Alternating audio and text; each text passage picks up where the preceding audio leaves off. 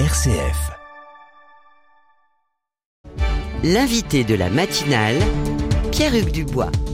Votre invité ce matin, Pierre-Hugues, est Charlotte Cobel. C'est la secrétaire d'État chargée de l'enfance. Bonjour Charlotte Cobel. Bonjour. Et merci d'avoir accepté notre invitation ce matin. Alors, on prend un pas de côté sur l'actualité, l'actualité euh, difficile avec cet attentat dimanche soir au cœur de Paris.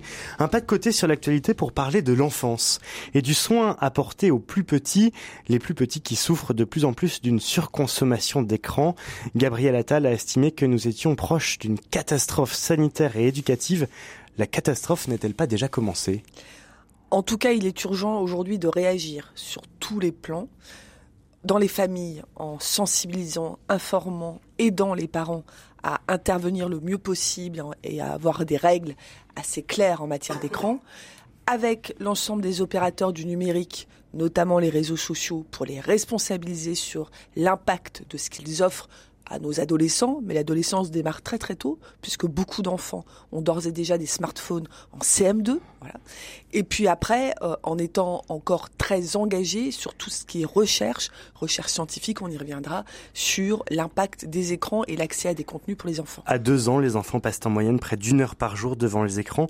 Beaucoup de scientifiques d'ailleurs hein, pointent les problèmes d'inattention que cela implique. Pourtant, il n'y a pas de consensus scientifique formellement établi. En tout cas, il y a encore des voix scientifiques qui disent qu'on ne connaît pas l'impact neurologique pour les enfants. Alors exactement, aujourd'hui, on arrive à mesurer plusieurs problématiques de santé, des retards dans l'acquisition du langage des enfants, probablement liés au fait que les adultes sont trop sur les portables et sont moins en interaction, des problématiques d'obésité d'enfants qui restent statiques devant les écrans, quels qu'ils soient d'ailleurs, la télé aussi, euh, à manger plutôt qu'à bouger.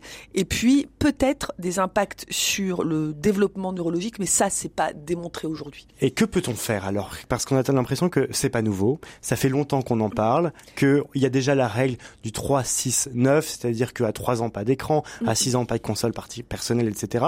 Mais que peut faire le gouvernement ou plutôt que va faire le gouvernement? Alors, le gouvernement a déjà beaucoup fait. Le président est engagé sur la protection des enfants en ligne depuis euh, le précédent quinquennat, mais plus précisément depuis ce quinquennat-là. Nous avons mis en place, il a mis en place un laboratoire de la protection des enfants en ligne à l'occasion du Paris Peace Forum. On a déjà bougé la réglementation, contrôle parental par défaut, responsabilité parentale, euh, responsabilité des plateformes, qui, on est quand même à l'origine des grands textes qui sont passés au niveau européen. Moi, j'étais Washington euh, il y a quelques semaines pour discuter avec euh, nos amis américains. Il faut savoir que Meta a été assigné. Meta, c'est le groupe Facebook. Pardonnez-moi, oui, voilà, euh, a été assigné par 41 États fédérés américains pour atteinte à la santé mentale des enfants, de sorte que l'administration du président Biden a mis en place une task force pour mesurer l'impact sur la santé mentale des enfants du numérique. Donc on voit bien que les choses bougent et nous ne sommes pas en retard dans ça. Peut-être qu'une génération d'enfants nous montre déjà des difficultés, mais évidemment, il faut qu'on accélère notre réponse. Et accélérer, ça veut dire quoi concrètement? Accélérer, ça veut dire s'adresser aux enfants. C'est tout ce que on fait à l'école avec Gabriel Attal. C'est le passeport PIX euh, qui permet d'informer, de former les enfants sur tous les risques d'Internet. On pourra y revenir. Il y a bien sûr l'accès à des contenus inadaptés. Il y a le temps d'écran, mais il y a aussi la protection des données, la protection de l'image. Il y a beaucoup de, de notions à travailler avec les enfants. C'est tout ce qu'on fait avec les familles, avec les ateliers de parentalité numérique dans toute la France que nous développons, c'est tout le dialogue très riche mais très euh, musclé que nous avons avec l'ensemble des plateformes pour faire évoluer leur euh, leur euh, contenu. Il faut savoir que maintenant il y a un petit bouton très clair sur harcèlement sur Meta, sur Insta, etc. Donc ça c'est des choses qu'on a obtenues. Et bien sûr le travail avec des associations très engagées. Vous connaissez probablement e-enfance qui opère le 3018. Je rappelle toujours ce numéro en cas de harcèlement sur Internet, en cas de problème sur Internet, appelez le 3018. Vous parlez du contenu et effectivement c'est le contenu hein, le problème clé euh, des écrans. Il y a notamment l'accès au, contenu à caractère pornographique. En mars dernier, il y avait une application euh, qui avait été mise en test pour notamment tester l'âge de la personne qui, mm. euh, consulte ce, ce, contenu à caractère pornographique. Que de temps perdu Que se passe-t-il depuis mars? Alors, deux choses. Un enfant sur trois en sixième a vu du porno en ligne.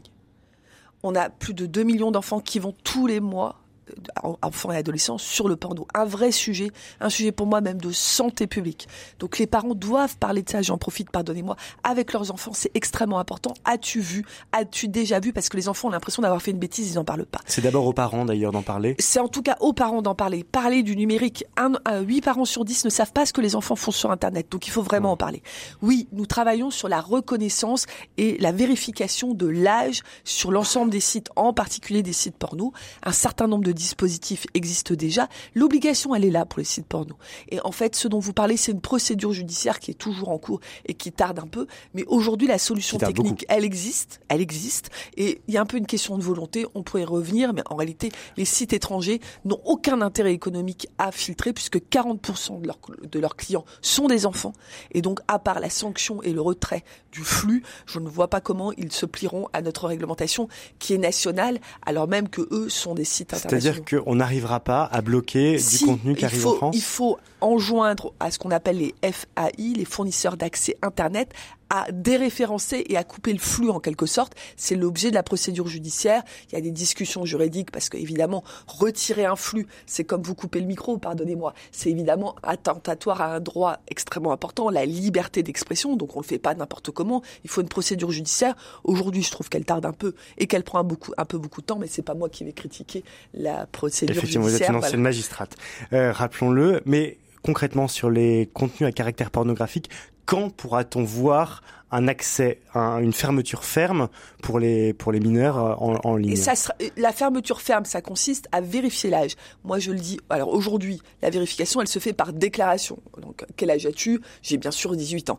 Ce qu'il, il y a plusieurs dispositifs qui existent déjà. Mettre une carte bleue, même pour 0 mmh. euros, ça filtre quand même un certain nombre de personnes. Quand vous faites une location sur Airbnb, vous mettez votre carte d'identité. Mmh. Mmh. Donc tous les dispositifs existent. La question, c'est la volonté. La volonté, elle n'est pas là sur un certain nombre de grandes plateformes porno qui sont étrangères. Donc on en est au stade de la sanction. Vous le savez, nous avons une loi, la loi SREN, portée par euh, euh, Jean-Noël Barrot, qui va permettre à l'ARCOM, une autorité de régulation, d'être beaucoup plus réactive que l'autorité judiciaire. Euh, nous espérons évidemment qu'avant la fin de l'année, un site sera au moins ponctuellement inaccessible du fait du non-respect de l'accès. Avant la fin l'année. Voilà. Nous sommes avec Charlotte Cobel, la secrétaire d'État chargée de l'enfance. Parlons à présent justement de l'aide sociale à l'enfance. La situation de l'aide sociale à l'enfance est selon beaucoup d'acteurs alarmante avec une augmentation très importante du nombre d'enfants placés à l'aide sociale à l'enfance.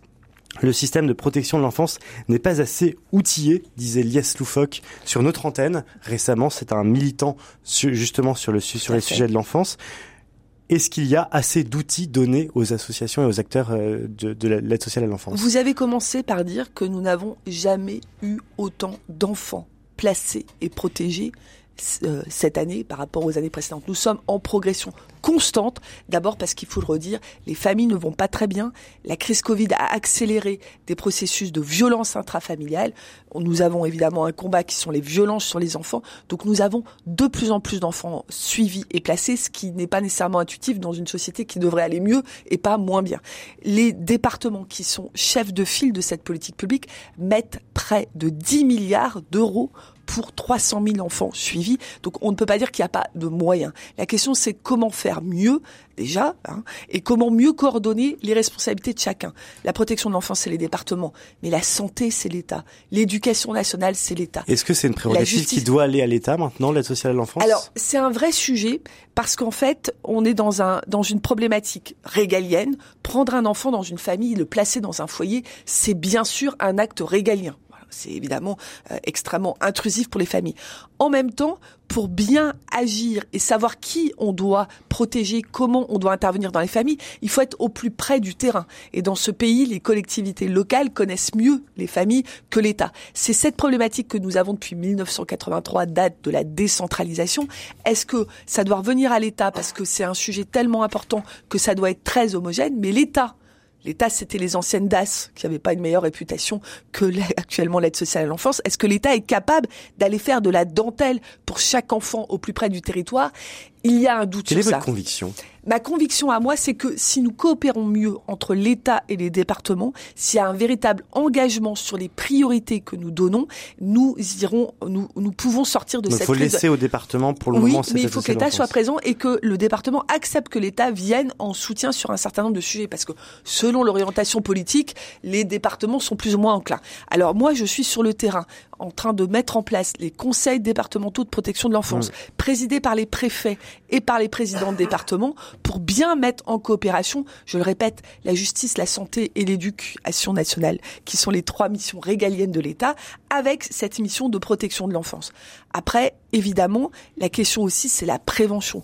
Comment on fait pour éviter ces placements d'enfants? Comment on accompagne au mieux les familles dont vous savez qu'elles sont quand même aujourd'hui très nouvelles, très restructurées euh, Dans les séparations familiales, une séparation familiale intervient avant que l'enfant ait un an. Ça veut dire quoi Développer la parentalité quand le couple se sépare avant que l'enfant ait un an? Comment on fait pour que le conflit entre le père et la mère ne pèse pas sur les épaules des enfants? On a beaucoup de choses à faire en matière de prévention. La tâche est immense, mais j'y suis engagée. Vous parliez des familles, justement. Euh, Lors de son premier quinquennat, Emmanuel Macron n'avait pas de ministère des familles la première année. Il y en a eu une après. Idem pour le second quinquennat, pas de ministère des familles la première année. Désormais, il y a Aurore Berger qui est chargée de ce portefeuille. Comment vont les familles et que fait le gouvernement pour les familles? Les familles vont mal, je crois que tout le monde est d'accord pour dire ça. Elles souffrent de l'inflation notamment. Mais que fait ce gouvernement euh, pour, pour les familles? Alors effectivement, on a toujours un sujet. Est-ce qu'on rattache la famille à l'enfance? Est-ce qu'on fait de la famille un sujet propre? Est-ce que voilà, ce qui a été euh, arbitré dans le deuxième, enfin troisième gouvernement de- d'Elisabeth Borne, c'est que l'enfance devait rester une thématique en tant que telle pour protéger le droit des enfants et pour aborder les grandes problématiques santé, numérique, etc. Et que les familles ne devaient pas évidemment être oubliées au nom des enfants et réciproquement. La famille, elle se traite sur beaucoup, beaucoup de sujets. Bien sûr, vous avez évoqué les ressources, la pauvreté, euh, tous ces enjeux de de, de, de, ressources financières. Il y a bien évidemment l'accompagnement du métier de parent, de plus en plus compliqué. On a évoqué le numérique. Ma grand-mère, ma mère n'avaient pas ces problèmes-là. Aujourd'hui, c'est des vraies problématiques qui s'imposent dans les familles et qui, voilà. La santé mentale des adolescents, entre Mm. autres parce qu'ils ont accès à un certain nombre de choses sur le numérique et parce que peut-être on y fait plus attention. Tous ces enjeux-là, ce sont des enjeux qu'il faut porter à la fois d'un point de vue des parents et du point de vue des enfants. Vous savez aussi qu'on a une crise de la natalité qui euh, est en train de poindre dans notre pays. Beaucoup d'enjeux que nous partageons avec Aurore Berger et je peux vous dire qu'on n'est pas trop de deux pour porter ces sujets. Dernière question, et malheureusement on n'aura pas beaucoup de temps alors que c'est un grand sujet sur les violences sexuelles faites aux enfants. La Civis, vous avez annoncé que vous la souhaitiez voir continuer. La Civis, c'est donc cette commission qui, gère notamment les, les violences sexuelles faites aux enfants. Est-ce qu'il y aura dans cette Civis 2 que vous Mm. appelez de vos voeux un grand volet prévention qui, selon ce- certains acteurs, manquait sur la Civis 1 qui était déjà un état des lieux de comment... euh, Formidable travail de la Civis qui a permis de mesurer deux choses très importantes. L'ampleur des violences commises sur les enfants et l'impact absolument destructeur des violences sexuelles faites sur les enfants. Mais bien évidemment, le sujet est tellement millénaire, est tellement euh, important, profond, que nous avons encore des travaux à conduire. La Civis a encore des travaux à conduire. Quelques exemples, vous avez évoqué la question de la prévention, de la prise en charge des enfants victimes pour éviter qu'ils renouvellent les faits. Il y a aussi les sujets de prostitution des mineurs qui prolifèrent dans notre pays. On a un sujet de pédocriminalité en ligne. Le nombre d'images, des millions d'images aujourd'hui prolifèrent sur nos Mmh. réseaux d'enfants de moins de deux ans violés en ligne. Il faut qu'on réagisse sur ça autant du point de vue bien sûr de la protection des enfants, mais que aussi de la prise en, en- en compte et de la responsabilité des adultes. Beaucoup de travaux que nous devons conduire. Et donc dans cette Civis euh, deuxième édition, euh, les grands, les grands euh, points, quels Pour moi, pédocriminalité en ligne, effectivement, prévention et prise en charge des victimes, enfants, auteurs de, de violences sexuelles pour pas que la- les violences se répètent. Le sujet les aussi de la prostitution. abusés. Eh oui, la, les la- abusés deviennent les abuseurs. Un- un- une personne sur deux condamnée pour des violences sexuelles a été victime de violences sexuelles. Donc on voit bien qu'on a un sujet de reproduction des violences. Et puis euh, plus spécifiquement le sujet de la prostitution des mineurs. On a un très bel état des lieux, mais maintenant il faut aller dans l'action. Beaucoup de sujets liés à la petite enfance. Merci beaucoup Charlotte Cobel d'avoir pris ce matin quelques minutes pour venir au micro de, de RCF. Je rappelle que vous êtes euh, secrétaire d'État chargé de l'enfance. Merci d'être venu sur RCF.